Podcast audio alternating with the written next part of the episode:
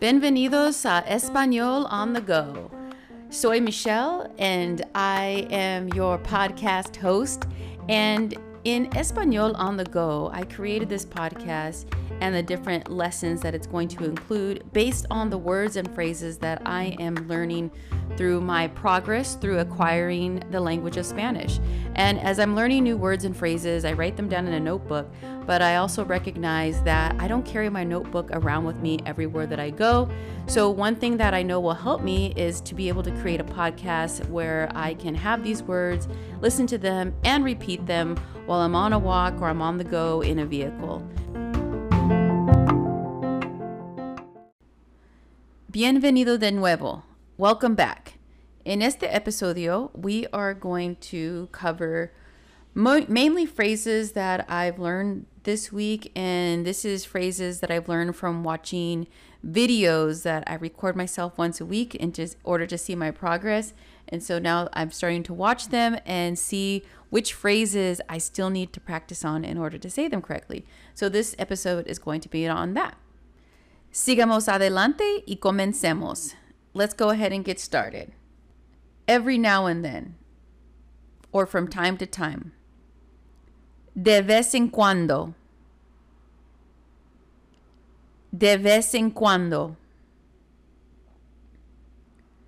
I realized that. Me di cuenta que. Me di cuenta que. I took a break. Tomé un descanso. Tomé un descanso.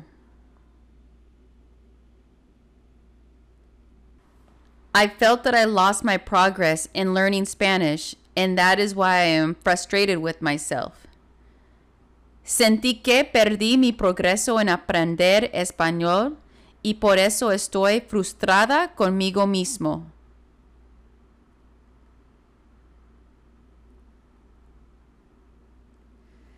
Sentí que perdí mi progreso en aprender español y por eso estoy frustrada conmigo mismo.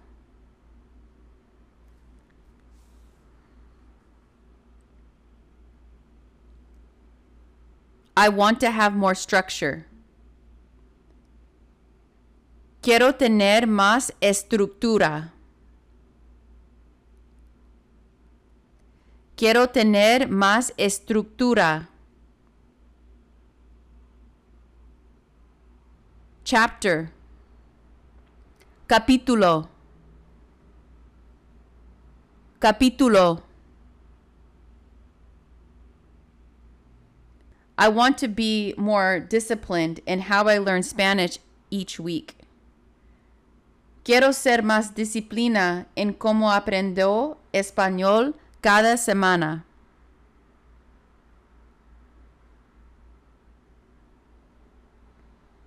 Quiero ser más disciplina en cómo aprendo español cada semana.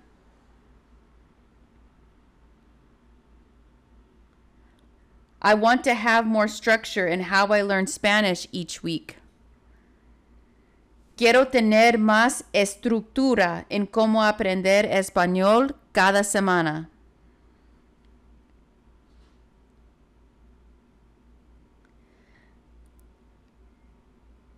Quiero tener más estructura en cómo aprendo español cada semana.